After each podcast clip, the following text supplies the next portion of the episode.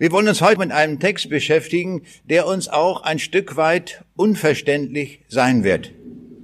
Aber das soll uns eine Herausforderung sein. Ich habe mich 1972 bekehrt und seitdem bin ich so ziemlich regelmäßig auch Predigthörer, wenn ich nicht gerade selbst irgendwo unterwegs bin und predige. Und ich habe eine Beobachtung gemacht. Ich habe festgestellt, dass es bestimmte Themen, bestimmte Predigttexte gibt, die immer wieder genommen werden. Es gibt eine Häufung. Und dann habe ich festgestellt, es gibt andere Texte, die in der Bibel stehen, genauso klar, genauso deutlich, und die werden überhaupt nicht verwendet. So gibt es Texte, worüber ich noch nie eine Predigt gehört habe. Und man fragt sich, warum wird das so selektiv ausgewählt?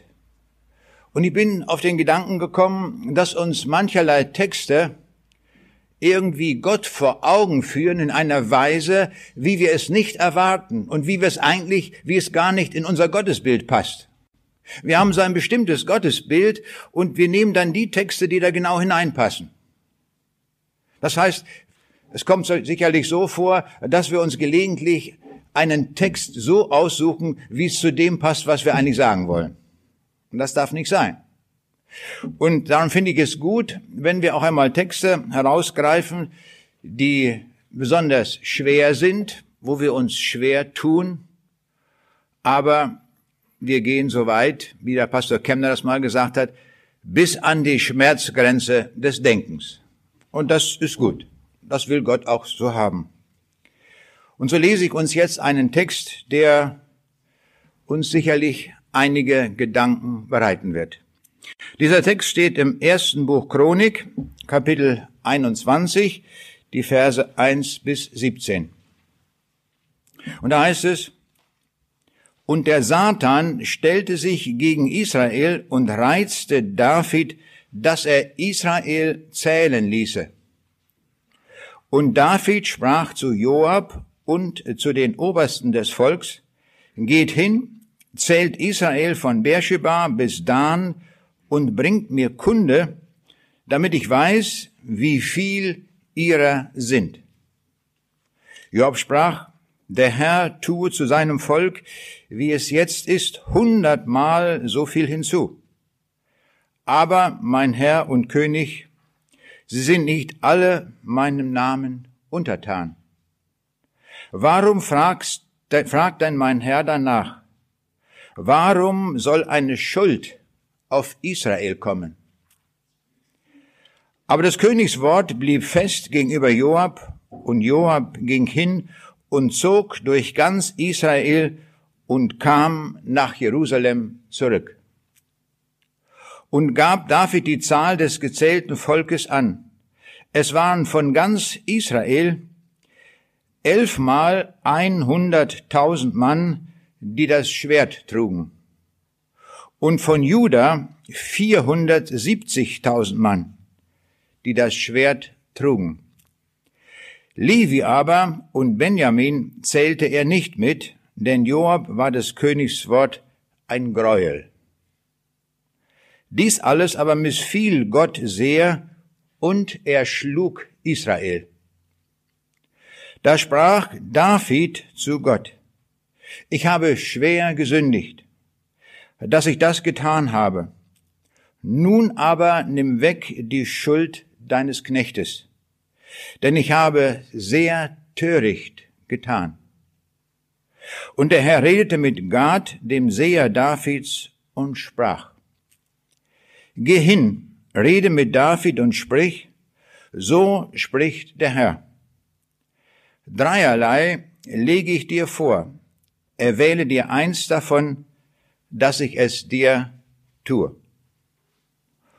Und als Gad zu David kam, sprach er zu ihm, so spricht der Herr, erwähle dir entweder drei Jahre Hungersnot oder drei Monate Flucht vor deinen Widersachern und vor dem Schwert deiner Feinde, dass es dich ergreife. Oder drei Tage das Schwert des Herrn und Pest im Lande, dass der Engel des Herrn Verderben anrichte im ganzen Gebiet Israels. So sieh nun zu, was ich antworten soll dem, der mich gesandt hat. David sprach zu Gad, mir ist sehr Angst, doch ich will in die Hand des Herrn fallen, denn seine Barmherzigkeit ist sehr groß, aber ich will nicht in Menschenhände fallen. Da ließ der Herr eine Pest über Israel kommen, so dass 70.000 Menschen aus Israel starben. Und Gott sandte den Engel nach Jerusalem, es zu verderben. Aber während des Verderbens sah der Herr darein, und es reute ihn das Übel. Und er sprach zu dem Engel, der das Verderben anrichtete, es ist genug. Lass deine Hand ab. Der Engel des Herrn aber stand bei der Tenne Araunas des Jebusiters.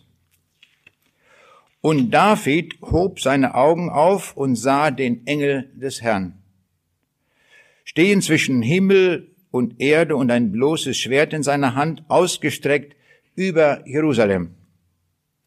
Da fielen David und die Ältesten mit Säcken angetan auf ihr Antlitz. Und David sprach zu Gott, bin ich's nicht, der das Volk zählen ließ? Ich bin's doch, der gesündigt und das Übel getan hat.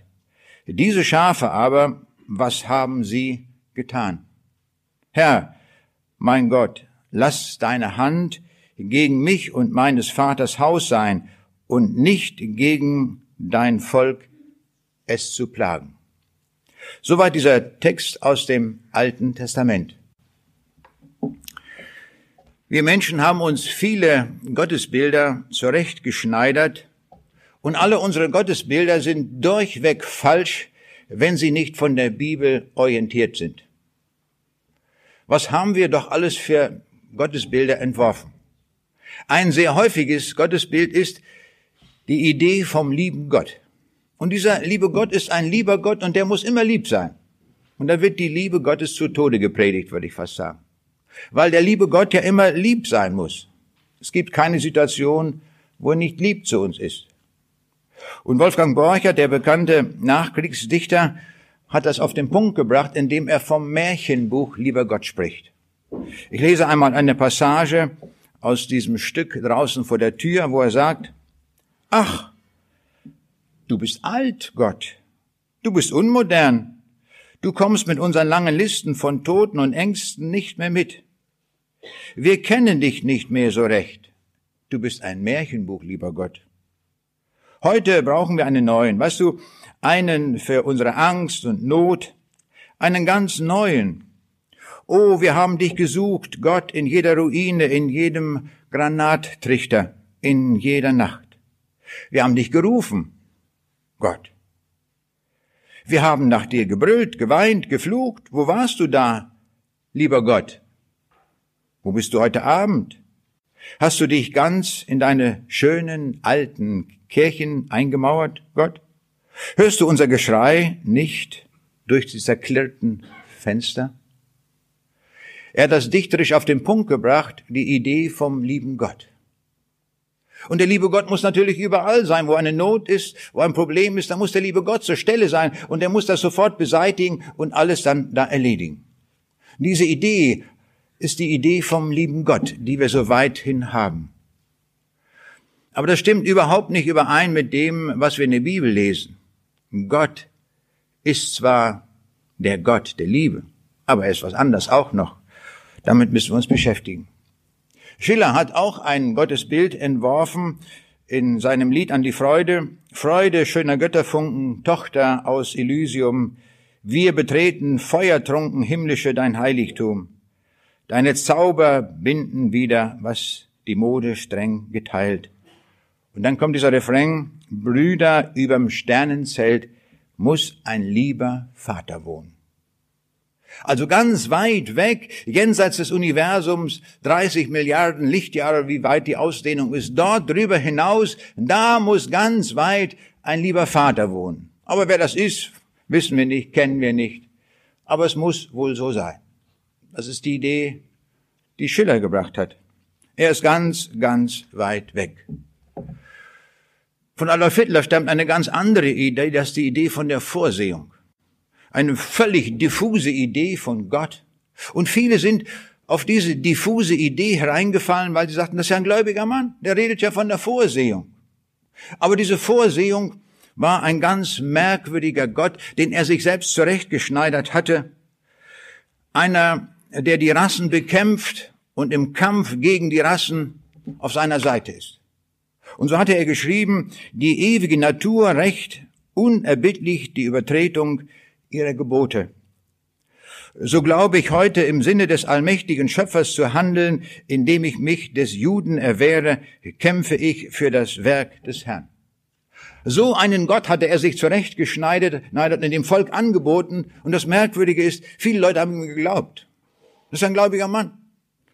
Der redet von der Vorsehung. Und seine Idee hat uns als Volk in den Abgrund gestürzt. Das kommt davon, wenn man falsche Gottesbilder hat. Darum kommt es so darauf an, dass wir uns zu dem Gott der Bibel wenden und das richtige Gottesbild bekommen. Egal, ob es uns passt oder nicht. Ein anderer Dichter, Ernst Moritz Arndt, sprach von einem Gott, der Eisen wachsen ließ. Ich kenne nur einen Gott, der Eisen geschaffen hat, aber nicht der Eisen wachsen ließ. Und da heißt es dann, der wollte keine Knechte, drum gab er Säbel, Schwert und Spieß dem Mann in seine Rechte. Drum gab er ihm den kühnen Mut, den Zorn der freien Rede, dass er bestände bis aufs Blut, bis in den Tod der Feinde. Das ist so ein Kampfesgott, der hier zur Debatte steht, nicht wahr? Ein an, ganz anderes Bild, das hier wieder von Gott gezeichnet wird. Ich hatte neulich ein Gespräch mit jemandem, der sagte, ja, vielleicht ist ja Gott eine Mikrobe. Habe ich noch nie gehört, diese Vorstellung. Muss ja gar nicht groß sein, er kann doch klein sein. Mikrobe.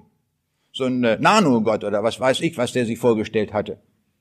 Und ich bin mit einem anderen im Gespräch, und wenn man ihm etwas erzählt aus der Bibel, wie dieser Gott ist, dann sagt er, nein, stimmt nicht, dieser Gott ist viel, viel größer. Und dann macht er ihn so riesig groß, man hat den Eindruck, er ist, wer weiß, wie ehrfurchtsvoll vor Gott. Und er hat sich ein heidnisches Gottesbild aufgebaut, das mit dem Gott der Bibel nichts mehr zu tun hat. Und das klingt alles sehr fromm und das klingt alles sehr ehrfürchtig und doch ist es voll daneben. Und das darf uns nicht passieren, indem wir nur bestimmte Texte auswählen. Wir brauchen ein rechtes Gottesbild, das aber aus der Bibel abgeleitet ist und wo wir die ganze Bibel ernst nehmen und nicht selektiv mit der Bibel umgehen. Das ist sehr wichtig. Wie können wir Gott kennenlernen aus der Bibel? Ich meine in zwei sehr wichtigen Aspekten. Zunächst einmal dadurch, was er gesagt hat. Seine Rede bezeugt uns, wer er ist. Da haben wir viele Beispiele, viele Situationen, wo Gott gehandelt hat und wo er uns immer wieder zeigt, wie er in bestimmten Situationen handelt, wie er einschreitet, was alles er uns gesagt hat.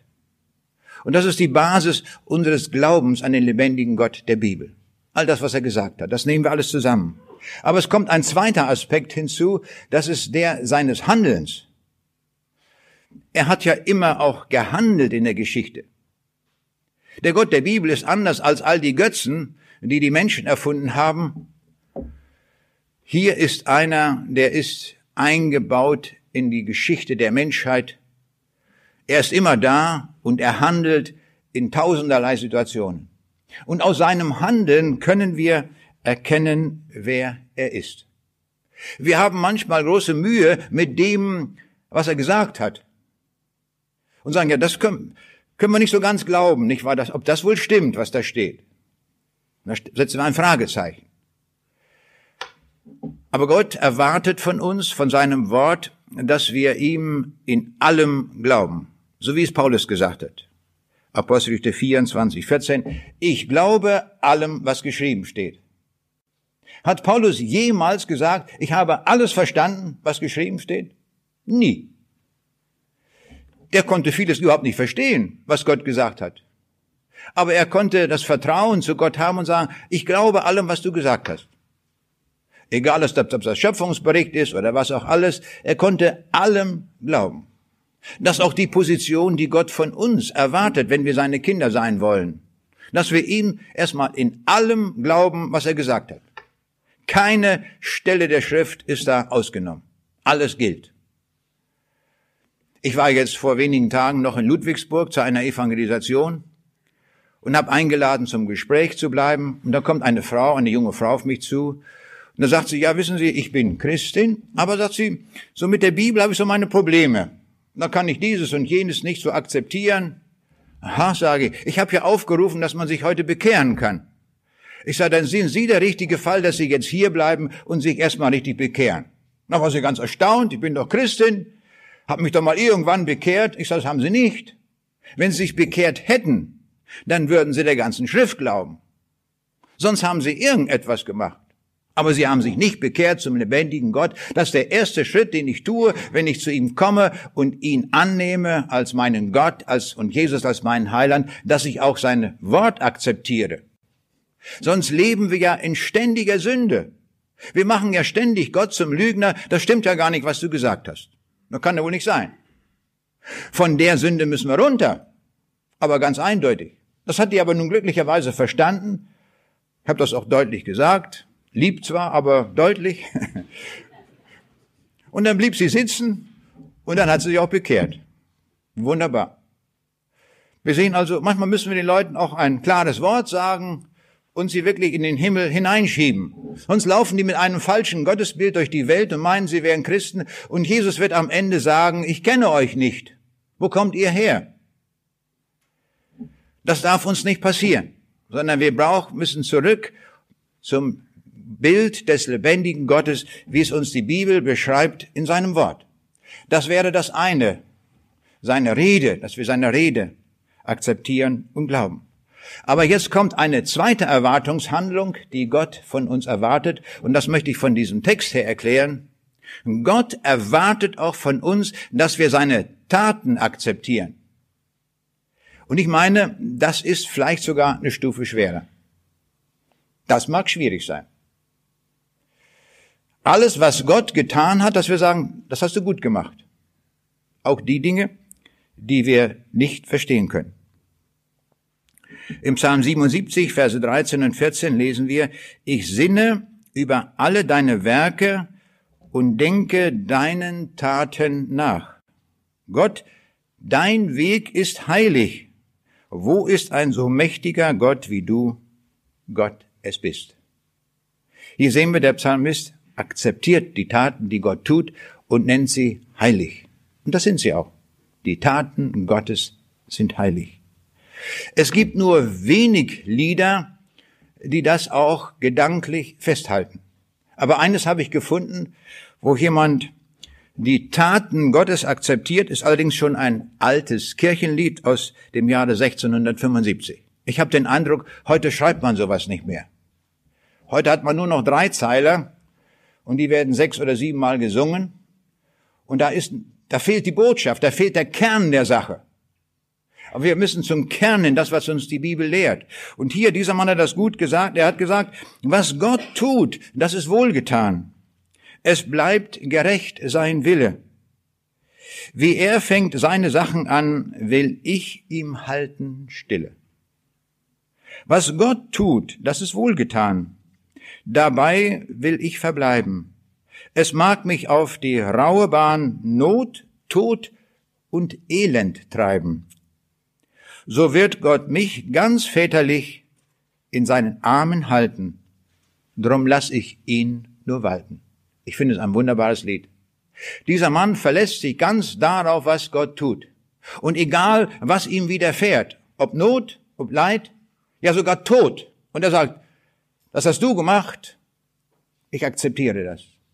Es ist wohlgetan, weil du es getan hast. Ein nächster Gedanke, der mir hier wichtig ist, im Zusammenhang mit diesem Text. Das Wesen Gottes lässt sich in allen Punkten von uns nicht nachvollziehen. Wir verstehen es nicht.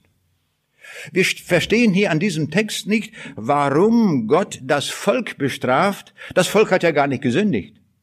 Es war ja David, der gesündigt hat, der sich vom Teufel hat versuchen lassen zu dieser Volkszählung.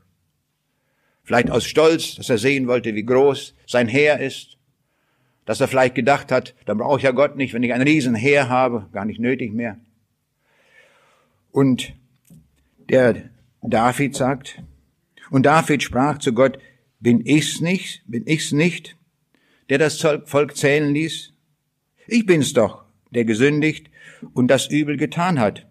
Diese Schafe aber, was haben sie getan? Herr, mein Gott, lass deine Hand gegen mich und meines Vaters Haus sein und nicht gegen dein Volk es zu plagen. Wir sehen hier, Gott steht im Gespräch hier mit David und David sagt zu Gott, ich bin doch schuldig. Warum müssen jetzt 70.000 Israeliten an der Pest sterben, weil ich gesündigt habe? Die Strafe muss mich doch treffen, mich und mein Haus. Und jetzt machst du das so. Der David versteht das nicht. Und wie ergeht es uns? Wir verstehen es auch nicht. Müssen wir auch nicht. Sondern Gott zeigt uns, dass seine Gedanken höher sind als unsere Gedanken. So lesen wir es in Jesaja 55. Und eure Wege sind nicht meine Wege, spricht der Herr. Sondern so viel der Himmel höher ist als die Erde, sind auch meine Wege höher als eure Wege. Und meine Gedanken als eure Gedanken. Halten wir fest einen wichtigen Gedanken in diesem Zusammenhang. Gott ist unveränderlich. Gott ist nicht wetterwendisch, dass er mal heute so sagt und morgen so. Und wie manche Leute denken, ja, im Alten Testament hat er so reagiert und jetzt macht das anders. Gott hat im zweiten Buch Mose Kapitel 3 Vers 14 gesagt, ich bin, der ich bin. Kann man auch so übersetzen vom Hebräischen ausgehend. Ich werde sein, der ich sein werde. Das heißt, ich bin der Unveränderliche, auf mich könnt ihr euch verlassen, was ich sage, das gilt, das bleibt, das ist feststehend. Und was ich zugesagt habe, allemal, das gilt hundertprozentig. Und auch im Neuen Testament lesen wir in Jakobus 1, Vers 17, von dem Vater des Lichts, bei dem keine Veränderung ist, noch, Wechsel, noch Licht und der Finsternis. Es ist keine Wechsel, es bleibt bei ihm. Er ist immer derselbe. Und dasselbe gilt ja auch für Jesus Christus, der gesagt hat, wo es dann heißt von ihm, Jesus Christus, gestern und heute und derselbe, auch in Ewigkeit, Hebräer 13, Vers 8. Die Bibel nennt uns die unveränderlichen Wesensarten Gottes. Gott ist die Liebe. Gott ist Licht. Gott ist der Vater der Barmherzigkeit. Das steht fest. Im Alten Testament, im Neuen Testament, in Ewigkeit. Das ist unveränderlich. Das bleibt. Und doch stellen wir fest, dass Gott keineswegs starr ist. Ist er auch nicht. Er ist flexibel. Von diesem Gott heißt es sogar, es kann ihn etwas gereuen. Und das geht uns nun gar nicht in den Kopf. Also sagen wir doch, ja, Gott ist doch allwissend, er weiß doch, wie alles ausgeht, wie kann ihn etwas gereuen? Und wir haben den Eindruck, mit diesem Wort verbinden wir etwas in der Weise, da hat Gott seine Meinung geändert. Stimmt aber nicht. Sondern, ich will es mal so ausdrücken, da lässt Gott uns in sein Herz hineinschauen und er ist überwältigt von der Barmherzigkeit. Denn das steht immer, das Gereuen steht immer im Zusammenhang mit Gerichten. Und hier, wenn jetzt Gott ein Gericht gibt, dann irgendwo schmerzt es ihn selber, es tut ihm weh in seiner Seele und dann gereut es ihn. Da sehen wir, es ist die überwältigende Liebe, die Barmherzigkeit, die übertönt jetzt das, was er als Gericht ausgesprochen hat. Und so zeigt er uns sein Wesen in seinem Herzen. Das ist gut, dass wir das wissen. Es ist ein Gott, der Schmerz empfindet. Es ist ein Gott, der Freude empfindet. Ich staune in Jeremia 14, Vers 17, da steht, und du sollst dieses Wort zu ihnen sagen. Meine Augen fließen von Tränen Tag und Nacht und hören nicht auf. So einen Satz werden wir im Koran vergeblich suchen. Das ist kein Gott, der ein Mitgefühl hat, der Barmherzigkeit hat. Aber dieser Gott, der zeigt sich und offenbart sich als einer, der mit uns leidet und fühlt. Insbesondere fühlt er, wenn Menschen auf dem Weg gehen ohne ihn und in die Verdammnis gehen und er weint darüber Tag und Nacht.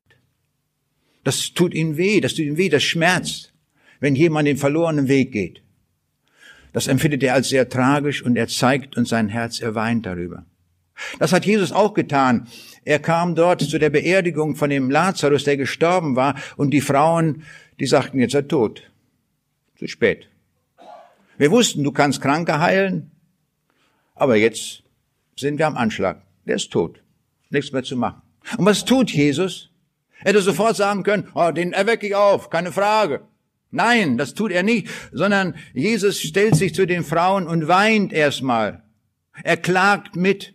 Er sagt nicht nur weint mit den Weinenden und freut euch mit den, äh, denen, die fröhlich sind, sondern er weint erstmal mit. Tränen der Trauer, des Mitgefühls. Und dann bricht hindurch die Vollmacht des Sohnes Gottes und er geht zum Grab und sagt, Lazarus, komm mal raus. Jetzt geschieht die Vollmacht. Aber wir sehen, das Mitgefühl am Anfang ist groß. Gott denkt mit mit uns, mit allem, was wir empfinden. Und es ist nicht das einzige Mal, dass wir in der Bibel lesen, dass Gott etwas gereute. Es gereute, als er den Menschen gemacht hatte, als sie böse geworden waren. In freier eigener Entscheidung haben sie dem Bösen zugewandt. Oder wo es heißt, in, bei Jona, Gott gibt Jona die kürzeste Predigt mit auf den Weg. Geh nach Ninive und sage, in 40 Tagen wird die Stadt untergehen. Die kürzeste Predigt. Also so kurz kann ich nicht predigen. Aber der Jona konnte das, weil Gott ihm das so gesagt hatte. Und jetzt passiert Folgendes bei dieser Predigt. Die Leute bekehren sich alle. Reihenweise, nicht nur reihenweise, sondern die ganze Stadt. Die ganze Stadt kehrt um und geht in Sack und Asche und sie bekehren sich zum lebendigen Gott, auch der König. Und da sieht Gott, sie kehren um von ihrem alten Weg. Und dann heißt es, und es gereute ihn des Übels. Und Gott ließ dieses Gericht nicht über Ninive kommen. Es wird verschont. Da sehen wir, wie Gott, wie die Barmherzigkeit überwiegt und wie er will, dass Menschen sich bekehren, dass Menschen nach Hause finden, dass Menschen den lebendigen Gott finden. Das überwältigt ihn immer. Wenn jemand sich auf den Weg macht und sagt, Herr, ich habe so gelebt, jetzt komme ich. Ich habe der halben Bibel geglaubt, aber jetzt glaube ich allem. Das überwältigt Gott. Da kann er sich riesig freuen. Vielleicht ergeht es uns auch so, dass wir das merken, wir stehen irgendwo an einer Stelle, haben manche Texte, die wir akzeptieren aus der Bibel und vieles andere haben wir irgendwo abgetan, wo wir sagen, das kann doch nicht wahr sein. Es kann doch wahr sein. Alles ohne Ausnahme. Ich komme zu einem weiteren Gedanken, der mir hier anhand des Textes wichtig ist. Das Neue Testament ist die Steigerung des Alten Testaments. Ich möchte einen Satz belegen und einen zweiten widerlegen. Zunächst einmal möchte ich belegen, diesen Satz, das Neue Testament ist die Steigerung des Alten Testamentes. Und widerlegen möchte ich den Satz, der weithin kolportiert wird, aber der überhaupt nicht stimmt, wo man sagt, der Gott des Alten Testamentes ist ein Gott des Gerichtes, aber der Gott des Neuen Testamentes ist ein Gott der Liebe. Haben wir sicher schon oft gehört. So deutet man sich da irgendwo Altes und Neues Testament zurecht. Ich finde, das ist nicht gerechtfertigt. Es ist ein besonderer Zug der Bibel, dass das, was Gott uns sagt, er uns stufenweise übermittelt. Er sagt noch nicht auf der ersten Seite, wer der Schöpfer ist. Da steht nur ganz allgemein, am Anfang schuf Gott Himmel und Erde, und da steht eine Pluralform, Elohim. Wir wissen gar nicht, wer Elohim ist. Und das wird dann erst im Neuen Testament weiter offenbart, wo es dann heißt, es ist das Wort, es ist Jesus Christus, durch den Gott alles gemacht hat. Das erfahren wir erst stufenweise mehr und mehr. Im Alten Testament heißt es dann noch einmal in Sprüche 8, da war ich der Werkmeister bei Gott. Also da hat Gott einen gebraucht, den er eingesetzt hat, um die Schöpfung zu machen, diesen Werkmeister, der alles gemacht hat. Aber mehr ist nicht zu erfahren aus dem Alten Testament. Und wenn wir an das Kommen Jesu denken, dann merken wir auch hier diese weitgehende stufenweise Offenbarung, als nach dem Sündenfall Gott die erste Verheißung des Evangeliums kommt, dass von dem Samen des Weibes, das ausgehen wird, die Erlösung, das Wort Erlösung kommt noch gar nicht vor, das versteht noch kein Mensch. Ist noch völlig verschlüsselt. Und dann schlüsselt Gott das auf, mehr und mehr. Es wird ein Stern aus Jakob aufgehen. Und dann wird, es, wird er von einer Jungfrau geboren werden. Und es, immer mehr wird das offenbart, Punkt um Punkt, bis dann im Neuen Testament das vollends offenbart wird, das, was in Jesaja 7, Vers 14 schon angesagt wurde. Siehe, eine Jungfrau ist schwanger und wird einen Sohn gebären, den wird sie heißen Immanuel. Der endgültige Name ist auch noch nicht gesagt. Das kommt erst im Neuen Testament, die volle Offenbarung. Wir sehen also, wenn wir die Bibel lesen, müssen wir darauf, auf, darauf achten, dass die Bibel immer schrittweise offenbart. Es ist ein Zug der Sekten, dass sie bestimmte Texte aus dem Alten Testament nehmen und daraus eine endgültige Lehre ableiten. Und das ist falsch. Das darf man nicht tun. Man muss die gesamte Offenbarung nehmen. Was sagt Gott weiterhin zu dem Thema gesagt? Erst dann haben wir die volle Offenbarung. Und so möchte ich jetzt anhand von drei Begriffen dieses Steigerungsverfahren vom Alten Testament zum Neuen Testament uns einmal ein Stück weit erläutern. Ich nehme drei Begriffe. Himmel und Hölle, Strafen und die Liebe. Diese drei Begriffe im Alten Testament und im Neuen Testament. Nirgendwo im Alten Testament steht geschrieben, dass die Gläubigen einmal im Himmel sein werden. Gibt es gar nicht. Kommt gar nicht vor. In 1. Mose 28, 25, Vers 8, da steht, und Abraham verschied und starb in einem guten Alter, als er alt und lebenssatt war und wurde zu seinen Vätern versammelt. Was ist das? Zu den Vätern versammelt. Da weiß man gar nicht, ist es da hell, ist es da dunkel? Wird Gott auch da sein oder wird er nicht da sein? Ist es dort schön, ist es langweilig? Was macht man da bei den Vätern, da sich hinlegen? Wir sehen, es ist kaum etwas darüber gesagt. Auch wenn es um ewige Freude geht, gibt es nur einen Anklang darüber in Jesaja 61, 7, aber das ist ein Anklang, und wenn man das zusammenliest, dann ist das gemeint die irdische Freude, um die es da geht. Von der ewigen Freude ist noch gar nicht im Alten Testament die Rede. Und vom ewigen Leben, das taucht nur einmal so als Spitze auf und dann ist nie wieder die Rede davon, dass im Buch Daniel, Kapitel 12, Vers 2, wo es da heißt, und viele, die unter der Erde schlafen, liegen, werden aufwachen, die einen zum ewigen Leben, die anderen zu ewiger Schmach und Schande. Da taucht das einmal auf im Alten Testament. Aber jetzt im Neuen Testament, da ist deutlich vom Himmel die Rede. Jetzt wird das weiter ausgeführt, was der Himmel ist. Und da ist der Himmel zunächst einmal ein Ort, wo Jesus ist. Wenn jemand in den Himmel will, dann geht er zu dem Ort, wo Jesus sein wird. Der Jesus hat gesagt in Johannes 17, 24, Vater, ich will, dass wo ich bin, auch die bei mir sein, die du mir gegeben hast, damit sie meine Herrlichkeit sehen, die du mir gegeben hast. Also hier sehen wir, hier ist von Herrlichkeit die Rede, da ist der Herr Jesus wird dort sein und ist ein Ort der außergewöhnlichen Freude, wie wir es in 1. Korinther 2, Vers 9 lesen, was kein Auge gesehen hat und kein Ohr gehört hat und in keines Menschen Herz gekommen ist, was Gott bereitet hat denen, die ihn lieben. Jetzt merken wir, jetzt wird die ganze Fülle genannt. Es wird ein Ort sein, der dieser Himmel mit einer unaussprechlichen Freude. Dort werden wir Sinneswahrnehmungen haben, die haben wir hier auf der Erde noch nie gesehen, noch nie erlebt. Können wir gar nicht erahnen, auch gar nicht beschreiben. Das hat Gott dort vorgesehen. Jetzt merken wir, jetzt wird das ausdifferenziert, Punkt für Punkt. Und es kommt dazu, das ist der Heimatort, wo wir einmal sein werden. In Philippa 3, Vers 20, unser Bürgerrecht aber ist im Himmel und nicht auf der Erde. Wenn Zeugen Jehovas mir erzählen, sie werden hier immer auf der Erde sein, ich sage, nein, auf keinen Fall. Mir ist mehr versprochen. Mir ist nicht die Erde versprochen, mir ist der ganze Himmel versprochen. Und da habe ich Bürgerrecht. Da habe ich einen Pass davon. Da gehöre ich hin. Das ist der Unterschied. Wir haben mehr zu bieten, als das, was die Sekten da verdrehen. Darum ist wichtig, dass wir die Bibel kennen. Und es ist ein Ort unvorstellbarer Freude in Lukas 10, Vers 20. Da sagt der Jesus, freut euch aber, dass eure Namen im Himmel geschrieben sind. Das ist Botschaft. Freut euch. Ihr habt Grund zum Freuen, sagt der Jesus. Denn der ganze Himmel ist euer. Jetzt wird das richtig ausdifferenziert im Neuen Testament und man kann viele andere Stellen dazu nehmen, wo wir erkennen, was uns gegeben ist mit dem Himmel.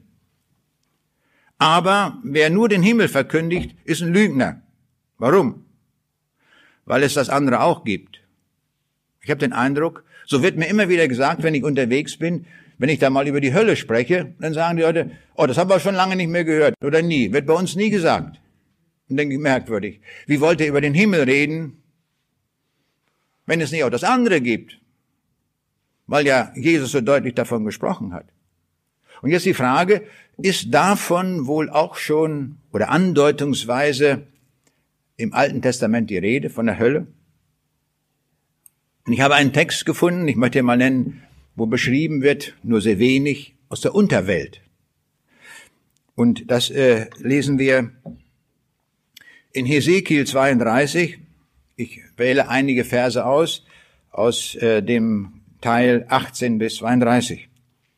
Du Menschenkind, wehklage über das stolze Volk Ägypten und stoß es hinab mit den Töchtern der starken Völker tief unter die Erde zu denen, die in die Grube gefahren sind. Vor wem hast du nun etwas voraus an Schönheit? Hinunter mit dir, lege dich zu den Unbeschnittenen. Sie werden fallen mitten unter denen, die mit dem Schwert erschlagen sind. Das Schwert ist schon gefasst und gezückt, und ihr stolzes Volk. Von ihm werden sagen unter der Erde die starken Helden mit ihren Helfern. Sie sind hinuntergefahren und liegen da, die unbeschnittenen und mit dem Schwert erschlagenen. Da liegt Assur mit seinem ganzen Volk ringsherum, seine Gräber, sie alle erschlagen und durchs Schwert gefallen. Seine Gräber bekamen es ganz hinten in der Grube, und sein Volk liegt ringsumher begraben, alle erschlagen durch das Schwert, gefallen, von denen einst Schrecken ausging, im Lande der Lebendigen. Da liegt Elam mit seinem stolzen Volk, ringsherum seine Gräber, sie alle erschlagen und durchs Schwert gefallen, hinuntergefahren als Unbeschnittene unter die Erde, von denen einst Schrecken ausging im Lande der Lebendigen. Sie müssen ihre Schande tragen mit denen, die in die Grube gefahren sind. Und dann geht's weiter, kommt der Pharao auch vor. Diese alle wird der Pharao sehen und sich trösten über sein Volk. Mit dem Schwert erschlagen ist der Pharao und sein ganzes Heer spricht Gott der Herr. Denn ich setzte ihn zum Schrecken im Lande der Lebendigen, aber nun liegt er bei den Unbeschnittenen und mit dem Schwert erschlagenen. Der Pharao und sein stolzes Volk spricht Gott der Herr. Hier werden wir hingeführt, die Gedanken in die Unterwelt, wie ich es mal so sagen. Das ist das, was das Neue Testament mit Hades bezeichnet. Das ist hier der Schoel. Und hier im Schoel, da liegen sie hier. Und es wird deutlich unterschieden zwischen denen, die erschlagen sind, die, dort liegen im Schoel, in der Grube, und denen im Lande der Lebendigen. Das heißt, die noch leben. Wird also deutlich unterschieden zwischen diesen beiden Gruppen. Wird also deutlich gesagt, was wir hieran schon mal erkennen, mit dem Tod ist es nicht aus, sondern nach dem Tode geht's weiter. Nur wo? Und das wird uns hier gesagt. Hier ist von denen die Rede, die dort zu den Toten hinabgefahren sind, in die Grube gefahren sind, in das Totenreich, in den Shoel. Das sind alles synonyme Begriffe, die wir dort im Alten Testament ständig finden. Und jetzt kommen wir zu der Unterwelt, wie wird sie sein aus der Sicht des Neuen Testamentes? Und da sehen wir, die Unbeschnittenen stehen hier als Synonym für die Verlorenen, die Unbeschnittenen. Und jetzt im Neuen Testament, da sehen wir, und damit will ich zeigen, im Neuen Testament ist es heftiger, ist es deutlicher, das ist eine Steigerung. Und jetzt wird uns mehr gesagt über diesen Ort der Unterwelt. Und da heißt es in Lukas 16, es war aber ein reicher Mann, der kleidete sich in Purpur und kostbares Leinen und lebte alle Tage herrlich und in Freuden. Der Reiche aber starb auch und wurde begraben. Als er nun in der Hölle war, hob er seine Augen auf in seiner Qual und sah Abraham von ferne und Lazarus in seinem Schoß. Und er rief, Vater Abraham, erbarme dich meiner und sende Lazarus, damit er die Spitze seines Fingers ins Wasser tauche und mir die Zunge kühle, denn ich leide Pein in diesen Flammen. Hier sehen wir im Alten Testament ist noch überhaupt nicht die Rede von Flammen und von all dieser Pein. Im Neuen Testament wird das weiter offenbart und da wird uns gesagt, es ist ein furchtbarer Ort, wo man dann hinkommt, wenn man Gott abgelehnt hat und ohne ihn gelebt hat. Und da wird im Neuen Testament der Jesus sehr, sehr deutlich, wenn, ich um, wenn es um diese Frage geht, dass man verloren gehen kann. Und in Matthäus 5, Vers 29 da steht das Wort Gehenna für Hölle, das ist die ewige, die endgültige Hölle, wenn es da heißt. Wenn dir aber dein rechtes Auge zum Abfall verführt, so reiß es aus und wirf's von dir. Es ist dir besser, dass eins deiner Glieder verderbe und nicht der ganze Leib in die Hölle geworfen werde. Wir sehen diese massive Steigerung zum Neuen Testament hin. Hier wird die volle Wirklichkeit, die es gibt, offenbart. Und das sehen wir in vielen Punkten, wird das so gesagt. Das bezieht sich auch auf die Strafen. Die Leute meinen, im Alten Testament ist das der strafende Gott. Und gerade hier haben wir so ein Beispiel vor uns. In unserem Bibeltext heißt es ja, da ließ der Herr eine Pest über Israel kommen, so dass 70.000 Menschen aus Israel starben. Man kann sagen, das ist ja ein sehr scharfes Urteil, ein sehr massives, eine sehr massive Strafe, die hier äh, dort von Gott ausgesprochen wird. Und dann, kann, dann kommen die Leute zu und sagen, naja, das ist das Alte Testament, da war Gott noch so ein richtender Gott. Stimmt das? Wenn ich ins Neue Testament schaue, sind die Gerichte viel, viel massiver, stärker und noch viel, viel schrecklicher. Das muss man auch wissen. Im zweiten Petrusbrief, da heißt es Kapitel 3, Vers 6, Damals wurde die Welt in der Sintflut vernichtet.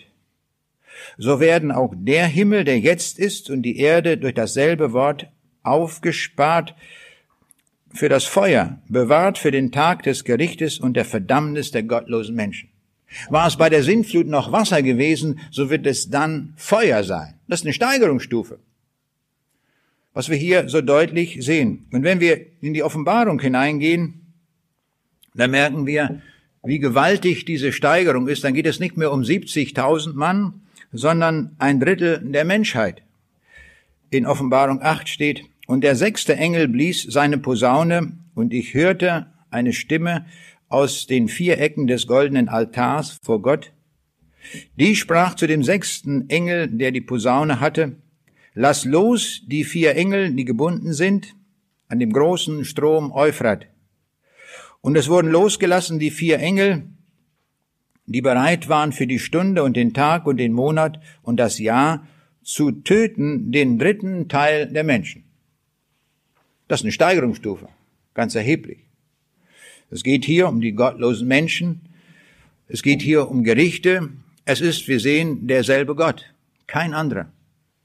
Und diese Aspekte dürfen wir aus der Bibel nicht rausnehmen, weil wir ein einseitiges Bild über Gott kommen und weil dann auch keine Gottesfurcht im Lande mehr ist. Wenn wir nur noch vom lieben Gott reden. Das ist ein Gott, der die Sünde hasst und auch die Sünde straft. Ich komme jetzt zum dritten Begriff, den ich einmal zeigen will, wie auch da eine Steigerungsstufe ist vom Alten zum Neuen Testament. In Jeremia 31, Vers 3, da sagt Gott, ich habe dich je und je geliebt, darum habe ich dich zu mir gezogen aus lauter Güte. Das ist großartige Liebe, kann man sagen. Und im Hohelied heißt es, denn die Liebe ist stark wie der Tod. Aber das ganze Alte Testament offenbart uns überhaupt nicht, wie stark denn eine solche Liebe ist, die bis zum Tod geht. Das wird so in einem Wort gesagt. Im Hohelied Kapitel 8, Vers 6. Und jetzt diese Liebe, diese grenzenlose Liebe, die wird jetzt differenziert im Neuen Testament und dort massiv ausgesprochen. Die geht so weit, dass Gott seinen Sohn sogar für uns opfert. Eine unvorstellbar große Liebe. In Johannes 3, Vers 16 heißt es, denn also hat Gott die Welt geliebt, dass er seinen eingeborenen Sohn gab, dass alle, die an ihn glauben, nicht verloren werden, sondern das ewige Leben haben. Weil der Sohn Gottes geopfert wurde. Das ist grenzenlose Liebe, menschlich nicht mehr beschreibbare Liebe. Es ist kaum zu fassen, was Gott hier getan hat. Im Neuen Testament erfährt diese Liebe, die mit Worten gesagt ist im Alten Testament, hier die Tat und die ist grenzenlos, diese Liebe. Und diese Liebe reicht aus, um jeden Menschen, der kann noch so gottlos sein, dass er kommen kann und sich aufmachen zum lebendigen Gott. Und darum dürfen wir diese Liebe auch jedem anbieten. Die ist so gewaltig, so groß, dass man darüber nur staunen kann. Und manchmal erleben wir das, in welch einer grandiosen Weise Gott auch Menschen diese Liebe gibt. Und er will uns dabei benutzen, dass wir es weitergeben. Ich hatte neulich ein ganz außergewöhnliches Erlebnis. Mit meiner Tochter äh, gingen wir ins Krankenhaus in Braunschweig, in einem Krankenhaus und wollten einen 89-jährigen Bruder aus der Gemeinde besuchen, der dort lag. Wir wussten ganz genau, in welcher Abteilung er liegt, sogar die Zimmernummer. Und zwar deswegen, meine Frau war vormittags gewesen, wir gingen nachmittags hin. Also waren wir ganz sicher, wo er liegt.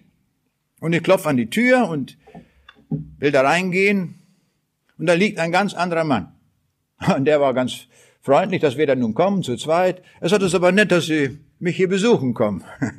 Und er merkte auch, dass das irgendwie, dass wir uns geehrt hatten. Und wir, na ja, dann bin ich zu ihm hingegangen und haben wir so ein bisschen, paar Sätze gewechselt miteinander.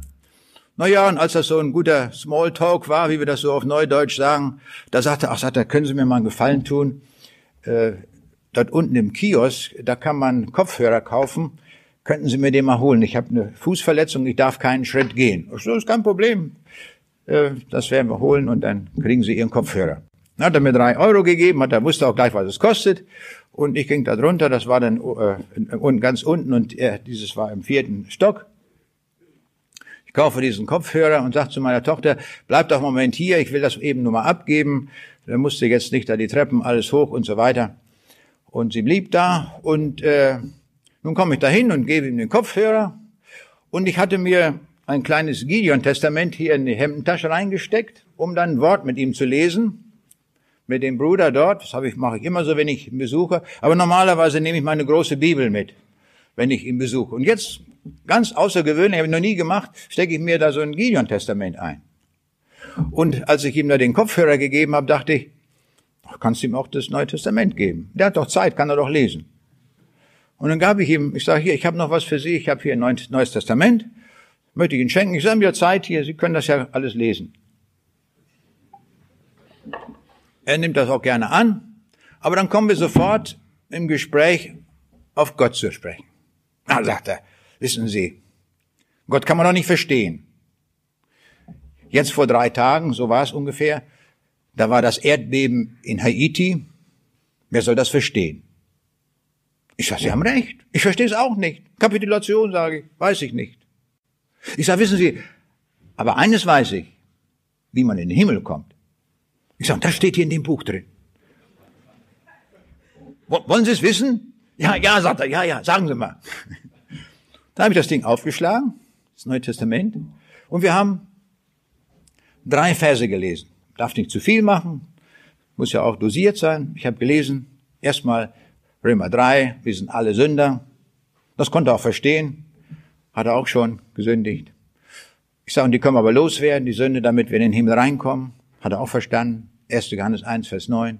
Ich sage, und dann brauchen wir den Herrn Jesus, damit der ist die Tür zum Himmel, wissen Sie, und dann kommt man, durch ihn kommt man da rein.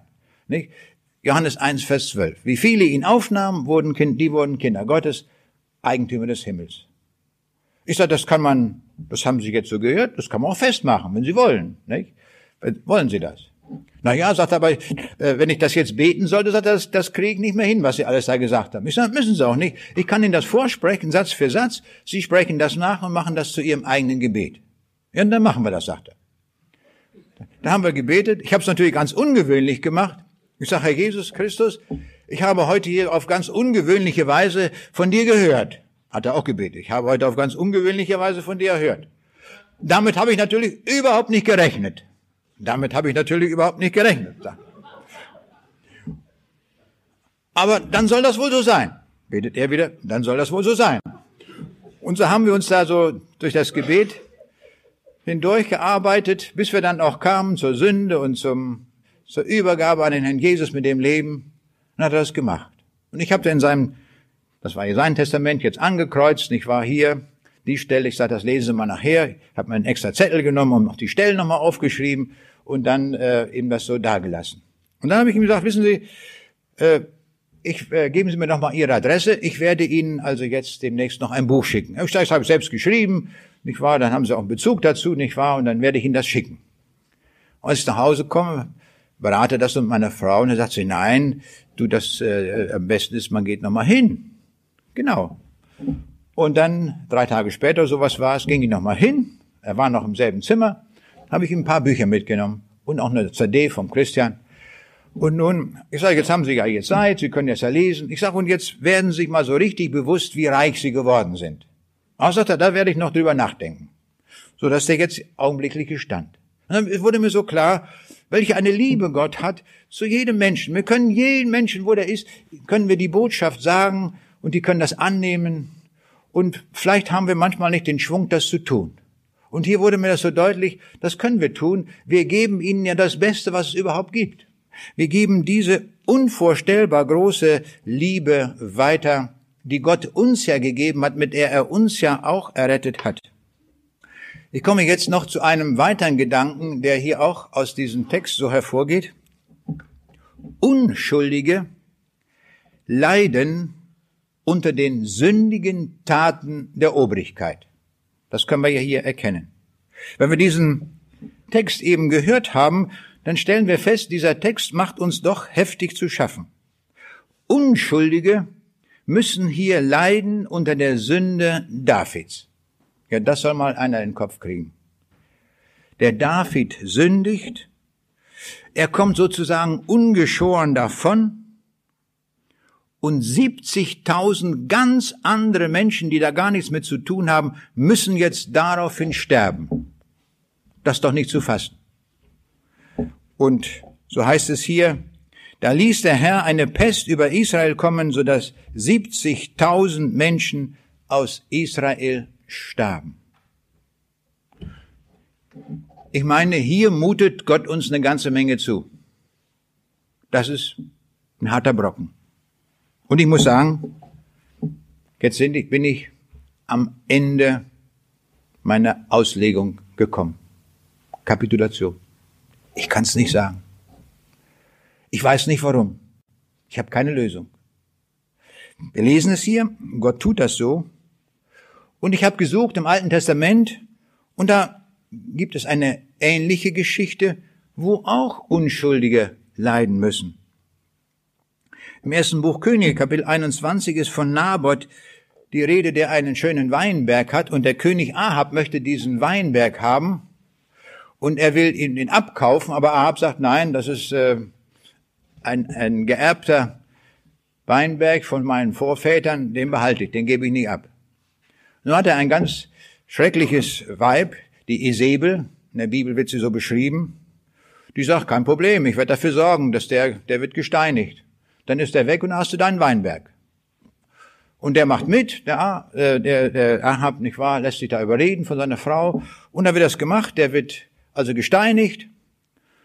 Und jetzt auf einmal, es, Gott hat ihm das Gericht angesagt, verhängt Gott dem Ahab das Gericht, aber Ahab erkennt seine Schuld. Und er betet, vergib mir, das war falsch. Und Gott ist bereit, ihm zu vergeben. Das tut er. Obwohl das so eine schreckliche Sache ist, die hier geschehen war. Aber jetzt kommt etwas Merkwürdiges dazu, was ich nicht verstehe. 1. Könige 21, Vers 29, da heißt es, weil er sich nun vor mir gedemütigt hat, will ich das Unheil nicht kommen lassen zu seinen Lebzeiten. Aber zu seines Sohnes Lebzeiten will ich das Unheil über sein Haus bringen. Das versteht mal einer. Seine Nachkommen sollen darunter leiden. Er nicht. Er kommt frei. Denn er hat es ja sogar gemacht, ausgeführt. Wir merken, hier stehen wir an einer Grenze, wo wir Gottes Handeln nicht begreifen können.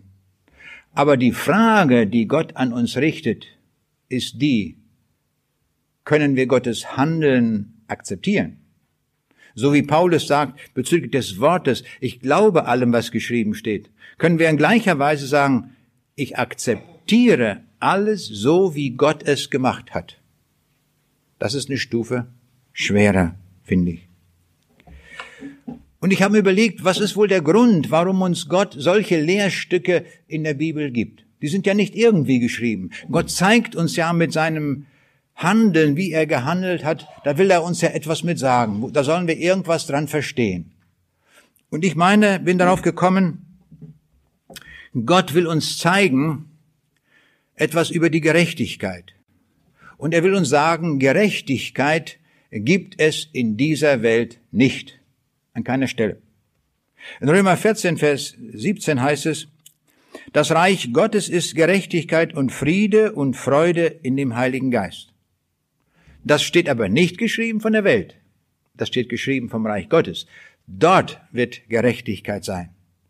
In dieser Welt wiederholt sich ständig Ungerechtigkeit, Ungerechtigkeit und nochmal Ungerechtigkeit. Und das erleben wir immer wieder. Diese Ungerechtigkeit, die es in dieser Welt gibt.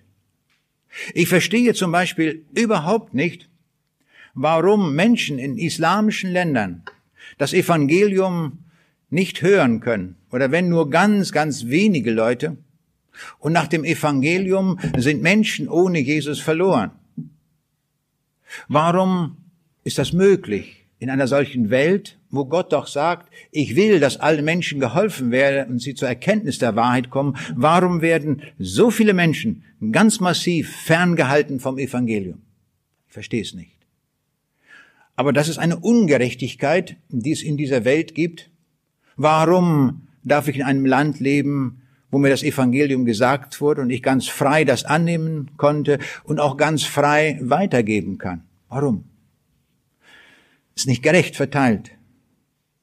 Durch Stalins Säuberungsaktionen mussten 30 Millionen Menschen sterben. Nur weil ein Stalin das wollte, weil ein Mann da war an der Obrigkeit, der das befohlen, die müssen alle weg. Und nicht zwei, drei, 30 Millionen. Das sind ein paar mehr als die 70.000, von denen wir hier im Text gehört haben. 30 Millionen. Und wenn ich an Mao denke, nochmal 30 Millionen. Und wenn wir Hitler dazu nehmen mit einem Weltkrieg mit 50 Millionen. Das sind Steigerungsstufen ohnegleichen. Und es sind dann immer viele Unschuldige die leiden müssen. Durch Hitlers Krieg ging ein Viertel von Deutschland verloren. Ich bin in Ostpreußen geboren, alles weg. Ostpreußen ist weg, Pommern ist weg, Schlesien ist weg, alles weg. Und all die Menschen, die dort lange gewohnt haben, auf ihren Höfen, ihren Wohnungen, wo überall, sie mussten alle weg. Hatten überhaupt nichts zu tun mit dem Krieg und mit all den Dingen. Aber weg. Gehört euch nicht mehr. Ist nicht mehr euer. Es kommen andere. Weil einer Blödsinn gemacht hat, weil einer abgrundtief gesündigt hat, müssen andere, die damit nichts zu tun haben, müssen das ausbaden. Oder denken wir an den Teil unseres Volkes der früheren DDR, die unter Kommunismus, Sozialismus leiden mussten, nicht das Land verlassen durften, viele andere Dinge durchmachen mussten, die wir im Westen gar nicht so hatten. Wir hatten schon längst unsere Freiheit und da war das noch lange nicht so. Und das mussten die Leute, die dort wohnten, ausbaden. Auch Folge des Krieges, Folge eines äh, großen Sünders. Und das verstehen wir nicht. Wir kommen an eine Grenze, wo wir sagen, warum ist das so? Und doch fand ich in der Bibel eine Stelle, die mir geholfen hat, das zu verstehen. Denn im Psalm 103, Vers 3 heißt es, der Herr schafft Gerechtigkeit und Recht allen, die Unrecht leiden. Er wird das ausgleichen. Da bin ich ganz gewiss. Das hat er versprochen. Bei ihm gibt es Gerechtigkeit. Wir haben den Segen gehabt im Westen, dass Adenauer sich in besonderer Weise eingesetzt hat für Israel und Wiedergutmachung gezahlt wurde. Und da hat er genau das getan, was in 1. Mose 12, Vers 3 steht. Ich will segnen, die dich segnen. Was tut Gott, wenn wir sein Volk segnen? Er gibt Segen zurück. Wir waren die Besiegten, aber das Siegerland England hatte noch lange Essenmarken, weil es nicht genug zu essen gab. Bei uns wurde schon nichts mehr rationiert. Es ging uns viel besser als den Siegern. Und wenn wir noch Russland betrachten, auch uns ging's besser. Das ist Segen, den Gott schenkt. Es ist also nicht nur so, dass wir die Ungerechtigkeit erleiden müssen eines Sünders, sondern auch den Segen, den an der Regierung einer tut, und wir werden alle Nutznießer auch davon. Ein Mann, Adenauer, gab Segen, hat Segen bewirkt, und ein ganzes Volk war Nutznießer davon. Auch das gilt. Wenn wir segnen, werden wir Segen empfangen. Und darum steht ja auch in der Bibel, dass wir sein Volk segnen sollen, aber auch beten sollen für die Obrigkeit, nämlich, dass sie nicht so viel sündigen, sondern nach dem Wort Gottes fragen und danach handeln. Und wir sehen, wenn wir diesen Text jetzt heute betrachtet haben, lässt sich sehr vieles erkennen über Gott, über die Wirklichkeit und auch seinen Offenbarungscharakter, wie er Strich um Strich, Stufe um Stufe das alles erfüllt. Und wir haben viel gelernt, wenn wir lernen konnten, auch schwierige Dinge unseres Lebens zu akzeptieren, dass Gott das getan hat und bewirkt hat. Dass wir sagen, Herr, du hast es wohl gemacht, auch wenn es uns schwer ist. Das Feld, diese Lektion ist nicht leicht, das gebe ich zu. Da muss ich auch noch auch viel üben. Aber vielleicht habe ich ja noch Zeit zum Üben. Aber das wollen wir uns vornehmen, dass wir die eine Lektion lernen, die Paulus uns sagt, ich glaube allem, was geschrieben steht. Und die zweite Lektion, ich akzeptiere alles, was der heilige Gott tut auch wenn es mir im Augenblick zum Nachteil ist. Aber die Rechnung ist ja noch nicht beglichen. Wir dürfen diese Welt, in der wir leben, nicht als endgültig ansehen, sondern diese Welt beurteilen wir nur dann richtig, wenn wir auch die Ewigkeit einbeziehen. Das ist wichtig. Dann haben wir die Rechnung richtig gemacht. Und so wollen wir uns ganz in die Hände Gottes begeben und ihm danken für sein Wort, auch für seine Taten und ihm danken, dass er alles gut macht. Auch die Dinge, die wir nicht verstehen, die uns schwierig sind. Und ich glaube, es wird einem jeden von uns so ergehen im Leben, dass wir Dinge haben, die uns schwer sind und die uns unbegreiflich sind, dass sie so an uns geschehen. Und doch wollen wir üben, auch dafür Danke zu sagen. Denn es ist das Wirken des lebendigen Gottes. Und wir dürfen unser Leben nur gesamt betrachten, einschließlich der Ewigkeit. Ich möchte mit uns beten. Lieber Vater in dem Himmel, wir danken dir im Namen Jesu, dass wir uns hier versammeln könnten.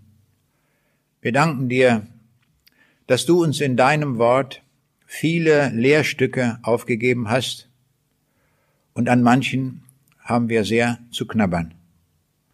Aber danke, dass du uns das nicht vorenthalten hast, sondern dass du alles so frei heraus uns gesagt hast.